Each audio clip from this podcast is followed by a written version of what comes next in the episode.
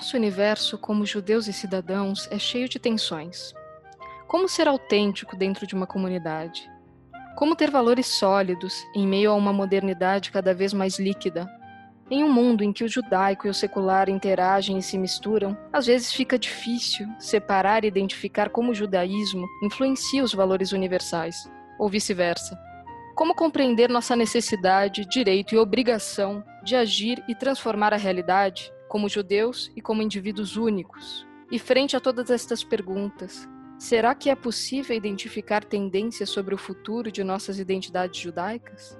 Este é o podcast 5.8, uma iniciativa da CIP, Congregação Israelita Paulista, para discutir o futuro do judaísmo e o judaísmo do futuro. Eu sou Laura Trachtenberg Hauser, historiadora e socióloga da cultura. E eu sou Rogério Kuckerman, economista, educador, rabino da CIP e tiete confesso do nosso convidado de hoje, que é o sociólogo Bernardo Sorge.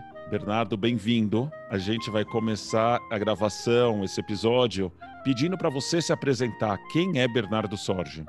Eu sou um sociólogo formado em História Judaica do Povo Judeu, é o título do curso em Israel. Depois fiz mestrado e doutorado em Sociologia e os últimos 40 anos 50, já não sei quantos. Sou um sociólogo, professor universitário, hoje aposentado. A última posição que eu tive foi professor titular de Sociologia da Universidade Federal do Rio de Janeiro juntando essas duas identidades de sociólogo e de judeu, a gente pode pensar que a gente teve diversos sociólogos judeus que marcaram aí o pensamento sociológico, né? Só para começar, Marx e Durkheim, por exemplo. Então eu queria te perguntar, como você acha que o judaísmo, tua trajetória judaica influenciou seu percurso acadêmico e intelectual? Se você me permite reorientar um pouco a conversa, o tema de identidade, né? hoje é um tema muito discutido, identidade fenizada, né? identidades híbridas. Eu acho que identidade é um desses fenômenos que, por um lado, é necessário, mas ao mesmo tempo não reflete experiência íntima profunda. Por exemplo, eu sou sociólogo, sou uruguaio, sou judeu, morei na Inglaterra, na França, em Israel cinco anos. Colocar isso como identidade híbrida, tudo bem. Agora, o que, que isso está dizendo realmente? E aí, se você me permite, voltando ao meu percurso de vida, como você define judaísmo? Eu vou te dizer o seguinte: eu já fui muito tipos de judeus na minha vida. Ser judeu, para mim, na minha infância, era falar íris. Esse era o judeu minha forma de sentir o judaísmo era vinha de casa. Depois, para mim, ser judeu passei a ser sionista. E eu era sionista, ademais, socialista. Então, era híbrido, porque meu sionismo estava muito também associado à ideia de um mundo melhor, um mundo mais justo. Então, meu judaísmo foi sionista socialista. O que a gente chama identidade, ser judeu, e eu entendo que isso vai ser a conversa de hoje, é, são duas experiências simultâneas e que se entrelaçam em forma muito complexa. E vamos chegar um pouco à sociologia. A experiência íntima, no meu caso, a experiência íntima é que meu pai perdeu toda a família no Holocausto, por um lado. Tem um elemento relevante, mas não similar, que é a experiência religiosa tradicional de, do lar nos primeiros 12, 13 anos de vida. E depois tem a experiência do mundo. E essa experiência do mundo não é fácil de colocar em caixas. Tem a experiência acadêmica. Eu sigo achando que o paraíso, se algo como o paraíso existe, com todas as suas limitações, é um mundo acadêmico. É um mundo de liberdade, de igualdade, com todos os problemas humanos, porque é um mundo humano mas um mundo universalista, onde se procura, na medida do que humanamente possível, proteger e defender valores de respeito à liberdade, ao pensamento, ao raciocínio, à argumentação. Então, meu mundo acadêmico é estritamente judeu? Não é. Eu diria, felizmente, que meu judaísmo, alguma que eu carrego dentro de mim, de alguma forma influencia a minha reflexão de mundo, certo? Mas o mundo acadêmico é um mundo profundamente universalista e é muito bom, que até limita meu judaísmo. Eu confesso, e isso para um debate que não vai ser hoje, que quando certos grupos hoje organizados em termos identitários falam que você só pode falar a partir de tua experiência, de teu ângulo, de teu lugar no mundo, que se você não viveu certa coisa, se você não sofreu racismo, então não pode falar racismo, se você não é mulher, não pode falar do feminismo. Eu acho delirante a destruição do que é mais bonito e melhor no mundo acadêmico, que a procura é superação das limitações individuais e procurar um sentido de mundo maior que inclui empatia certamente frente ao outro. Então, minha sociologia, obviamente, é feita por uma experiência de vida, ademais que me levou a escrever muitas coisas sobre o judaísmo. Eu diria que meus textos sobre o judaísmo são menos sociológicos e mais intelectuais, não diria militante, porque não é a palavra certa, mas assumido o viés judaico uma intervenção sobre a realidade do ponto de vista judaico. Na minha sociologia, quando eu escrevia sobre a reforma agrária no Brasil, eu espero que o judaísmo influenciou pouco. E aí vem um tema que eu me permito, né? Eu acho que tem um lado brainstorm nossa conversa, né? É um debate que eu tenho até hoje comigo mesmo e com meus amigos, que é o seguinte: quando eu falo de algo humanista, alguém fala, mas isso é judaico. Alguém diz do outro lado. Falo, no meu caso é. Eu cheguei ao meu humanismo a partir de uma experiência judia também. Mas quando eu chego a esse ponto, descubro que outras pessoas com experiência tão muito distantes chegaram ao mesmo ponto de chegada. Então, eu acho que temos que nos cuidar muito quando a gente tenta dizer, não, isso é judeu. Eu diria, é também judeu como é também negro, como é também de uma sensibilidade humana, que você pode se apropriar e chegar a esse ponto a partir de uma experiência judaica, sem dúvida. Mas temos que ter certo cuidado com o narcisismo, de dizer isso é judeu, por duas razões diferentes. A primeira, porque a gente termina escolhendo um outro que tem o mesmo sentimento que eu, por razões muito diferentes. E segundo, porque também esconde um outro lado da realidade. Judeu é isso, mas também é aquilo. Em nome do judaísmo, na história, quando o povo judeu teve, tinha poder, na época dos macabeus, por exemplo, ou na história contemporânea, em nome do judaísmo também se fazem coisas muito erradas. Então, o judaísmo pode ser aproveitado e utilizado para dizer isto aquilo. Que você como rabino Rogério, você impulse e afirme os valores judaicos humanistas, eu acho fundamental, mas não pode ser de um ponto de vista puramente narcisista, porque é bom porque é judeu. Não. É bom que ser judeu me leva aquilo que é bom. Eh, eu... Laura, se eu de alguma forma respondi a tua pergunta, vamos seguir você aprofundando. Respondeu e ainda acho que, acho que você deu um contexto muito bom para nossa segunda pergunta, na verdade. Lendo né, seu texto, que foi escrito com o Rabino Newton Bonder, O Judaísmo para o Século XXI, teve uma frase que me chamou a atenção que é a descrição bíblica de ser judeu é estar em família, lidar com as suas tensões, promover sua continuidade. Em outro texto teu, você coloca que o judaísmo secular, humanista, que vai de Spinoza a Hannah Arendt, precisa de uma atualização, pois está em crise. Nesse sentido, né, a seu ver, quais são essas tensões identitárias dentro da família judaica? Quais são os dilemas dessa continuidade? Lembrando que como disse um bom psicanalista, se tem um lugar onde dá para quebrar o pau e continuar vivendo é família. Boa pergunta. Então, se você me permite, agora retornando no lado de minha formação de historiador e sociólogo, comecei como historiador, né?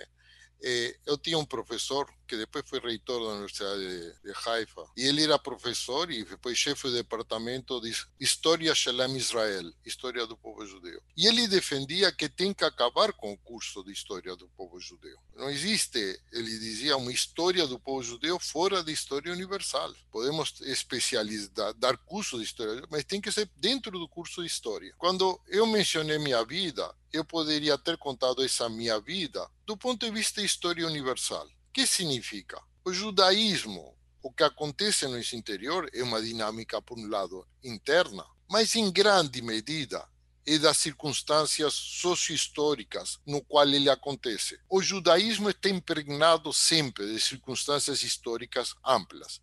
No interior do povo judeu, mas, sobretudo, do que acontece no mundo. Aparece um candidato de extrema-direita no Brasil, isso afeta a comunidade, cria novas tensões, por exemplo. Eu diria assim, pensar o, o, o judaísmo secular e humanista, a resposta é o que está acontecendo com o humanismo secular em geral? Ele está em crise no mundo todo. Hoje o iluminismo está regredindo, está sendo atacado frontalmente nas democracias. E isso afeta profundamente né, a comunidades judaicas. Aliás, uma coisa pode ser dita em termos de vanguarda, de certa forma Israel foi uma vanguarda de processos de regressão nacionalista, xenofóbica nas democracias que a gente chama lato senso democracias ocidentais, um certo discurso de polarização, de ódio, um retorno a um eh, judaísmo ultra-ortodoxo,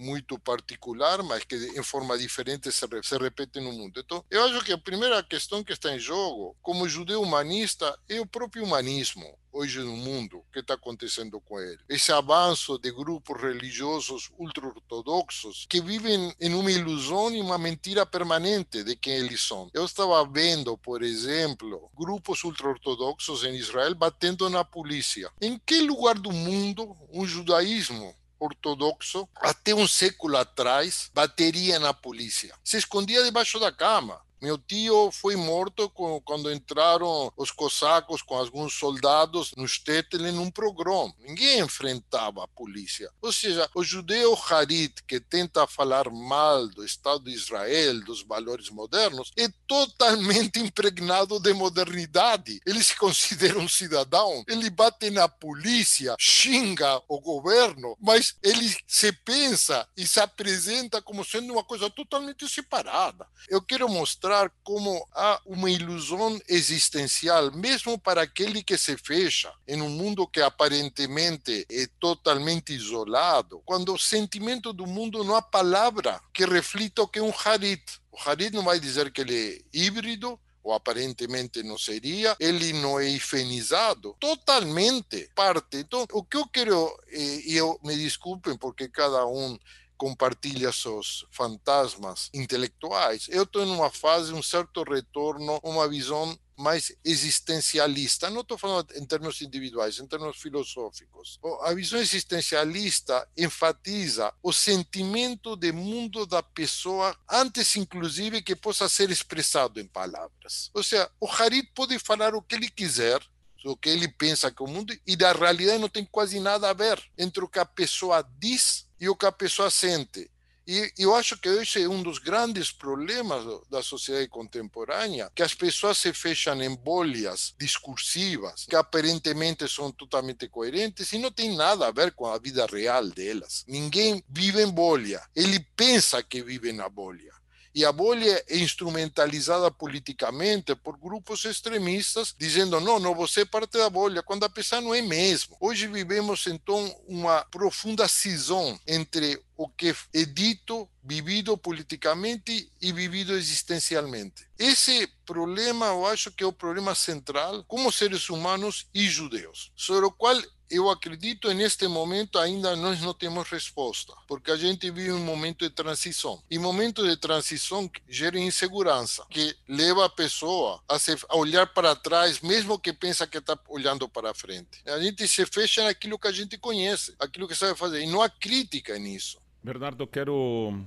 retomar um pouco o finalzinho dessa tua resposta, a tua resposta anterior. Eu quero fazer isso trazendo uma história do Talmud. O Talmud é uma discussão sobre qual seria o versículo mais importante, né, o versículo preferido de alguns dos sábios. Irabi Akiva, que em muitas narrativas, essa referência de, de Rabino, diz que para ele o versículo preferido dele é Ve'havta hakamoha, ama teu próximo como a ti mesmo. Se a gente parar qualquer sujeito na rua em São Paulo, no Rio de Janeiro hoje, perguntar ama teu próximo como a ti mesmo, já escutou essa frase? O sujeito vai dizer já, lógico. E quem disse? Ele vai dizer Jesus. Irabi Akiva, que morreu na revolta de Bar Kokhba, ao redor do ano 135 45 da Era Comum. Quando ele ensinou, quando ele deu essa resposta, já era depois de Jesus. Então, provavelmente, esse texto, que vem originalmente de Vaikra, do livro de Levítico, vem originalmente da tradição judaica, mas ele sabia que, de alguma forma, essa frase era associada a Jesus. Isso não impediu que ele dissesse o fato de Jesus e os cristãos terem adotado essa frase como importante na tradição deles, não me impede de reconhecer que essa também é uma frase importante na minha tradição. Por que, que eu digo isso? Porque que alguns valores sejam comuns entre o judaísmo e os valores seculares ou os valores universais, eu não acho que impede que você diga que quando você escreve sobre a reforma agrária, os valores que te motivam nas tuas condutas, pessoais ou profissionais ou acadêmicas, são sim valores que têm raiz na sua, na sua identidade judaica. Ainda que não sejam valores exclusivamente judaicos. Eles não serem exclusivamente judaicos não nega o fato de que eles são sim valores judaicos. Eu acho que são também valores judaicos. O que quer dizer? Também em nome do judaísmo, você pode justificar xenofobia, você pode justificar racismo, você pode justificar ódio aos outros, como também com o cristianismo ou o islã. Então, o que eu concordo e que foi minha trajetória de vida, você lembra que eu tenho uma grande diferença de idade com você? Eu vivi um judaísmo dos anos 50 das pessoas que chegaram dos States, né? Minha sinagoga era não tinha nenhum judeu uruguaio, eram Poilis, Bessarabers, etc. Né? Aquele judaísmo da minha sinagoga tinha muitos componentes que me custou um processo de abandono que não são do bem. Como também eu, antes da pandemia, de vez em quando entro em igrejas para ver o que foi falado. Entrei uma igreja católica e ouvi ainda um padre falando judeus, morte de Cristo, etc é um discurso de ódio. Mas eu acho que é importante lembrar e ser honesto que o judaísmo há divisões, que o judaísmo não é essencialmente puramente tal qual coisa. Eu sempre alguém diz não, Bernardo, está discutindo, mas essência. Eu vou te dizer a verdade. Eu quando ouço a palavra essência começo a tremer porque essência é quem tem o um monopólio sobre essência. Porque, na realidade, o ser humano, a sociedade, é uma cebola, está cheio de camadas. Vai tirando todas elas e descobriu que a essência é o conjunto das camadas, não há um, uma essência única final. Então, eu diria o seguinte: foi através do meu judaísmo que eu cheguei a isso. Mas também devo dizer, é importante, e isso você, como rabino, saberá e certamente sabe elaborar melhor do que eu. Para mim, o judaísmo tem dois componentes que não são sinônimos. Um os livros sagrados e outra experiência histórica. O meu judaísmo é fundamentalmente o da experiência histórica. Eu acho que a experiência história, histórica corrigiu tudo que nos livros sagrados tem ainda atraso primitivo, sem ofender os chamados povos primitivos. Os livros sagrados têm muita coisa que são inaceitáveis para uma sensibilidade humanista moderna. A não ser que faça o que você faz, e muito bem, e pessoas como você, dão um novo sentido àquilo que está escrito. Mas, como dizia Baruch Spinoza, há também a leitura literal do texto, que muitos judeus continuam levando a sério. E essa leitura literal do texto entra em confronto com essa dimensão, para sintetizar, humanista. E, portanto, é uma sensibilidade que tem que ver com o judeu, sim. Mas acho importante, até eu não tenho como, e aí respondendo a Laura indiretamente, como dar essa sensibilidade histórica uma densidade o religioso espiritual bem clara, porque a densidade histórica é de persecução, né, de sofrimento, de ser minoria. Aliás, para mim, o momento mais alto do judaísmo em termos de textos sagrados, sinceramente, não é o Talmud nem o Tanakh, são os profetas. São aqueles que falam os malefícios do poder, a importância de valores morais, o judaísmo profético, para mim, se você dizer, Bernardo, teu judaísmo está ligado ao judaísmo profético, é, concordo. Mas o judaísmo profético profético é um judaísmo que pensou a história do povo judeu. É uma reflexão sobre a história. É o único caso, muito mais que o Talmud, de certa forma, e não, e não como o Tanakh, que é um, um conto histórico. Quem reflete a história no judaísmo são os profetas. E, esse, e aí sim se entrelaça meu judaísmo como experiência histórica com os textos sagrados.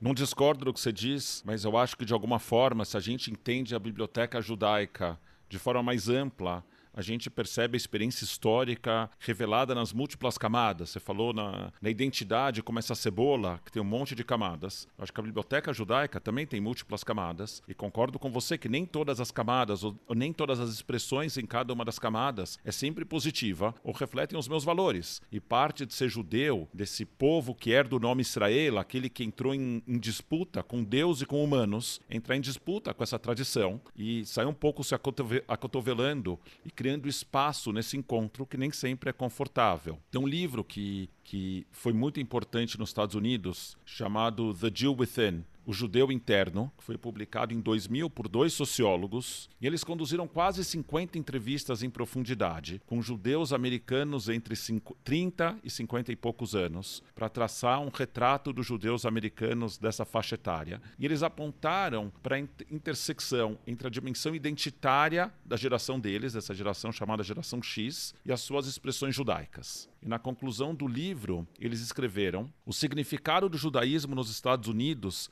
transpira para dentro do indivíduo. Os judeus americanos buscaram o significado da sua identidade de grupo na subjetividade do indivíduo, nas atividades da família e nas poucas instituições, principalmente a sinagoga, que são vistas como extensões dessa esfera íntima. Ao mesmo tempo, em comparação à geração de seus pais, os judeus americanos de hoje, em seus 30, 40 e 50 anos, estão encontrando menos significado em organizações de massa, em atividade política, em esforço filantrópico ou em apego ao Estado de Israel. Em linhas gerais, o que é pessoalmente significativo ganhou às custas do que é voltado para o senso de pertencimento ao grupo. Os judeus americanos hoje são relativamente mais individualistas e menos coletivistas. Tomados como um grupo, seus padrões de crença e prática são mais idiosincráticos e diversos, menos uniformes e consensuais. Não menos importante, eles consideram como parte do seu direito de nascença como judeus a constante mudança na seleção de atividades e significados judaicos dentro do amplo repertório disponível. Eles celebram a autonomia dessa escolha e não se preocupam com a sua autenticidade. Na verdade, eles acolhem cada mudança no padrão do seu judaísmo como um novo estágio em suas jornadas pessoais ao longo da vida. Fim da citação. Minha pergunta para você, Bernardo, tendo essa citação como referência, como você vê hoje as expressões de identidade judaicas que se manifestam nas comunidades judaica brasileira e quais são as novas tendências que você enxerga nesse sentido? Eu diria o seguinte: o judaísmo hoje, no mundo todo, é um judaísmo à la carte. Você recebe o cardápio e o cardápio muda e cada dia você escolhe uma coisa diferente. Esse é a forma de, de viver, mas isso vale, em geral, para todas as identidades religiosas do mundo moderno. Por isso, quero enfatizar que esse texto que você leu podía ser escrito por un musulmano nos Estados Unidos, podía ser escrito por um cristão, por um católico. Por isso que eu enfatizo muito as circunstâncias do meio ambiente. Aquilo que é vivido como algo do grupo, você vê que a comunidade chinesa escreveria algo parecido sobre a comunidade chinesa nos Estados Unidos, etc. Os fenômenos sociológicos são bastante universais, porque a sociedade é perpassada por forças que atingem todos os grupos dentro dela. Todos os grupos dentro dela são perpassados por esses componentes que estão presentes na sociedade. Quando Zygmunt Bauman escreve sobre identidade líquida, ele não está falando dos judeus, dos cristãos, dos ateus, dos indivíduos na sociedade moderna. Depois, como isso se reflete em cada comunidade, no drama, em nós, ou bem, vos Belzain, sobre nós, na verdade, vale para todas as comunidades. No caso do que você leu, na verdade, eu serviria para qualquer grupo nos Estados Unidos. Bernardo, vou polemizar um pouco, tá? Que Suas bom. respostas. Você diz, e eu concordo, citando Bauman, que é um dos meus intelectuais favoritos. Concordo que tenham elementos muito mais universais do que exclusivamente judaicos, mas também tem algo que você trouxe da autenticidade, terem elementos precisos a cada grupo. Por exemplo, Djamila Ribeiro fala de um lugar de fala para cada grupo, grupos sociais e grupos étnicos, que é diferente. Sartre fala que o inferno são os outros, naquela peça magnífica dele, Entre Quatro Paredes. Então, temos aí algumas diferenças que não são universais. E no seu livro, O Judaísmo para Todos, você faz uma pergunta interessante, que se os valores judaicos são os mesmos que os valores universais, se eles podem ser os mesmos que os valores universais, por que ter uma identidade judaica? Eu discordo profundamente de uma certa sobreênfase no lugar da fala, em o que eu chamo narcisismo das minorias, que hoje tomou conta do debate público. Eu acho que é o que Sigmund Freud falava da nacionalismo como narcisismo, o narcisismo das pequenas diferenças. Eu acho que esse lugar da fala, toda essa ênfase, sobre ênfase, na verdade é muito negativo, é excludente, na verdade ignora o que é mais profundo. Essa possibilidade de falar do lugar da fala, dos direitos minorias, só pode existir em um mundo de profunda igualdade de valores universalistas, porque senão é um discurso para o umbigo, para si mesmo, puramente autista, fechado. Então, essa turma que, desculpa, eu diria, exagera, força essa questão do lugar da fala, na verdade estão querendo criar monopólios, barreiras de entrada, onde eles controlam suas, seus grupos identitários. Eu acho isso nocivo, eu acho ruim. Eu respeito e posso entender os sentimentos que estão por trás disso. Mesmo assim, eu acho que é profundamente negativo para a convivência social esse lugar da fala, esse exagero lugar da fala, essa procura do monopólio do tema. Se você não é judeu, você não pode falar de judaísmo. É uma coisa louca, é delirante. E aí, onde tem que ver a relação entre judaísmo e universalismo. Para mim, educação judaica, esse judaísmo que eu não tenho, uma resposta clara. Vamos deixar muito claro desde o início da conversa até este momento. Eu não tenho respostas claras e definitivas para nada, porque eu acho que neste momento a sociedade não produziu. Você não pode esperar de alguém que elabore uma resposta quando a sociedade não produziu a resposta. Vamos deixar claro isso. O que eu entendo que para mim o judaísmo, a educação judaica, a transmissão de valores judeus é um caminho para o qual você procura universal. Eu não acredito que o universal exista também, como a democracia não existe. São ideais que a gente procura realizar a partir de um processo constante de aprendizagem e de abertura para os outros. Então, quando eu falo universal, não falo que vale para todos daqui para frente, eu declaro isso. É uma procura individual a uma abertura cada vez maior de valores que sejam úteis à convivência, ao respeito mútuo e assim por diante. Eu entendo que para mim o judaísmo é um caminho para chegar a isso, porque ninguém chega universal, a não ser a partir de um particular.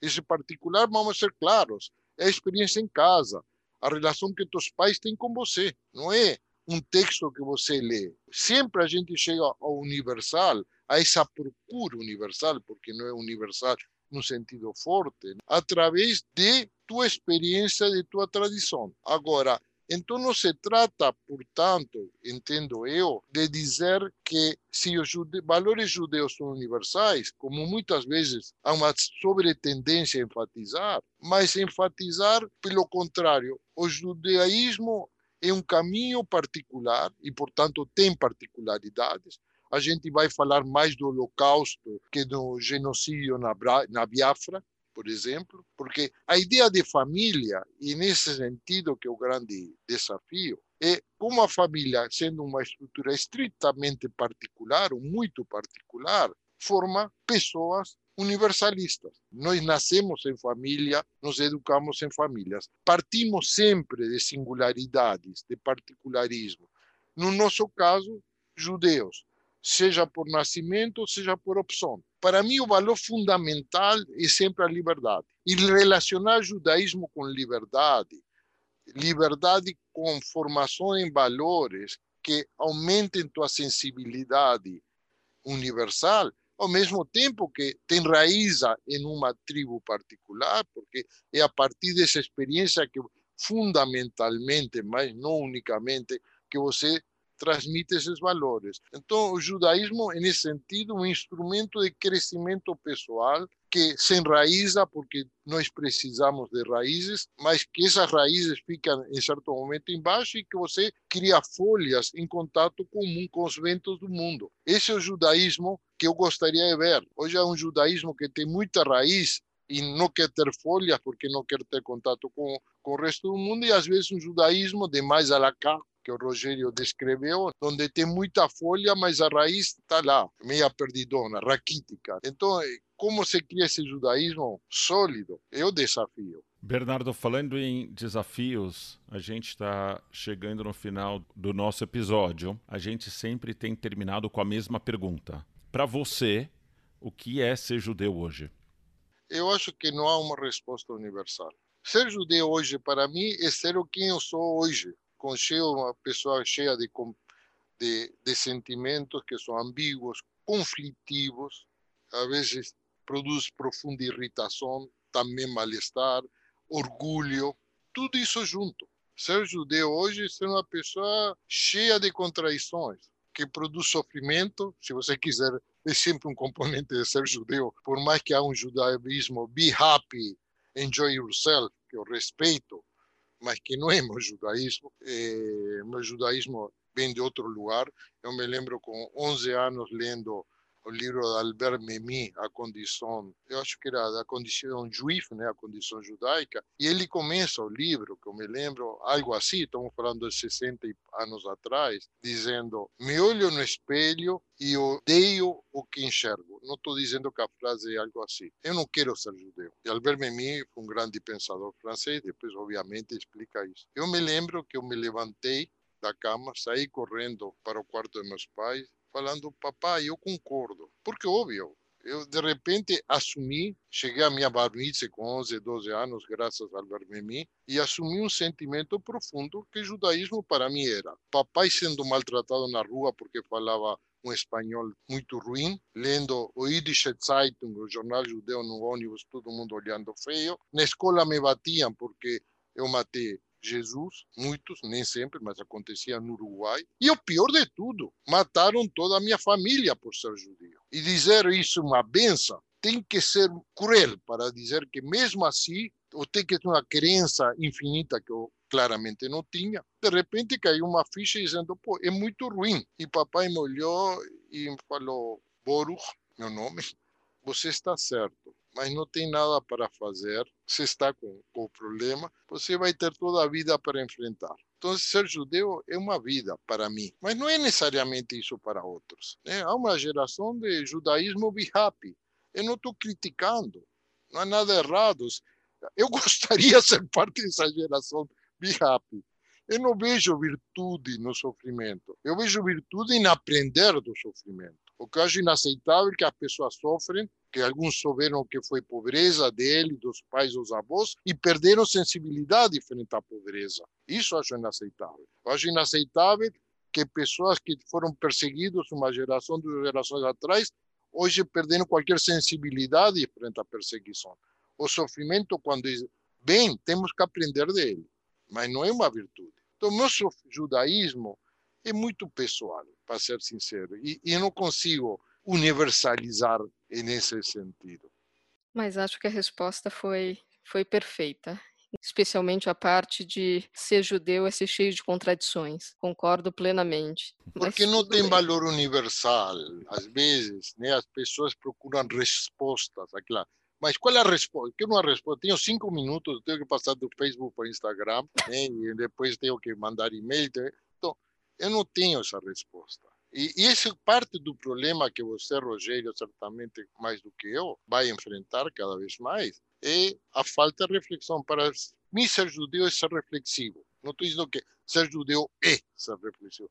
Meu judaísmo eu acho que durante toda a história é ser reflexivo. Ser judeu tem muito sentido de humor e de ironia. Eu acho que se você me dizer qual é a grande contribuição do judaísmo para a humanidade fora do Shabat, que eu acho que foi a maior contribuição do judaísmo para a humanidade, foi o Shabat, um dia de descanso, inclusive para os trabalhadores, não há dúvida que para mim, que o Shabat é a coisa mais importante do judaísmo em termos históricos. A contribuição do judaísmo histórico, especialmente nos últimos séculos, à humanidade é, o senso de ironia, humor, a capacidade de rir de si mesmo e que tem que ver com reflexão. Só rir de si mesmo, só tem sentido de ironia quem reflete, reflete muito. Sabe que o sentido do mundo é complexo e contraditório, que nós não somos tão importantes assim como acreditamos que somos, que não nos podemos levar tão a sério assim quanto muitas vezes aparentemente nos levamos a sério. É profundamente reflexivo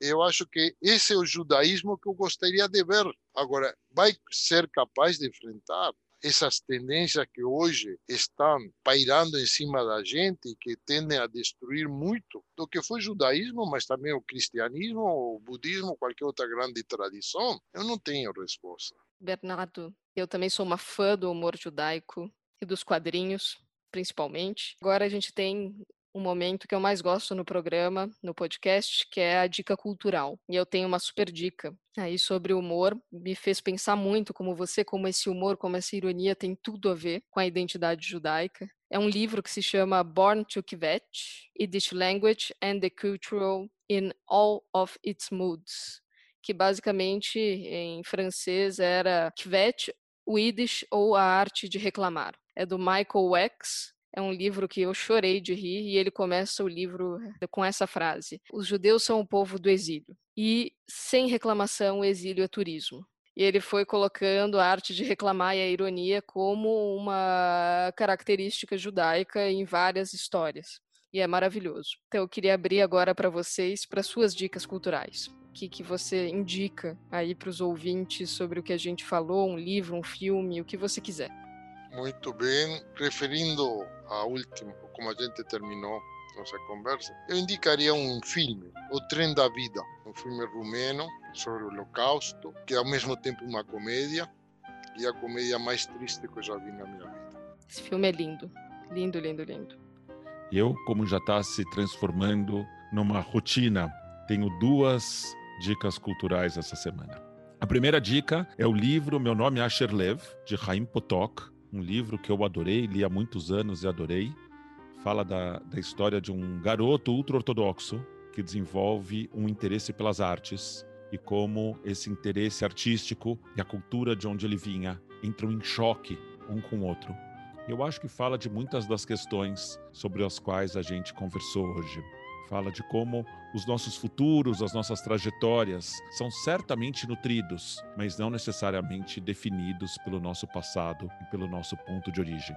A minha segunda dica, ela é mais em alto interesse, tem a ver com o podcast 5.8, e a gente está abrindo um grupo no Facebook a gente já tem uma página no Facebook, agora tem um grupo no Facebook para a gente continuar as conversas que são iniciadas aqui no, nos episódios do podcast. Então vai no Facebook, procura podcast 5.8, o grupo, se inscreve lá e vamos continuar essa conversa. E a gente vai ficando por aqui com esse podcast 5.8, uma iniciativa da Congregação Israelita Paulista, para a gente investigar o futuro do judaísmo e construir juntos o judaísmo do futuro. Quero agradecer enormemente a você, Bernardo, pela tua disponibilidade, pela generosidade, pela conversa que você teve com a gente. Minha colega, amiga, parceira nesse projeto, Laura Trachtenberg-Hauser. Agradecer também a Missa pela edição desse episódio, a toda a equipe da CIP que dá apoio nos bastidores para que esse projeto possa continuar acontecendo. Daqui a duas semanas de novo, às terças-feiras, vai ter mais um episódio no ar e a gente se encontra de novo. Um beijo.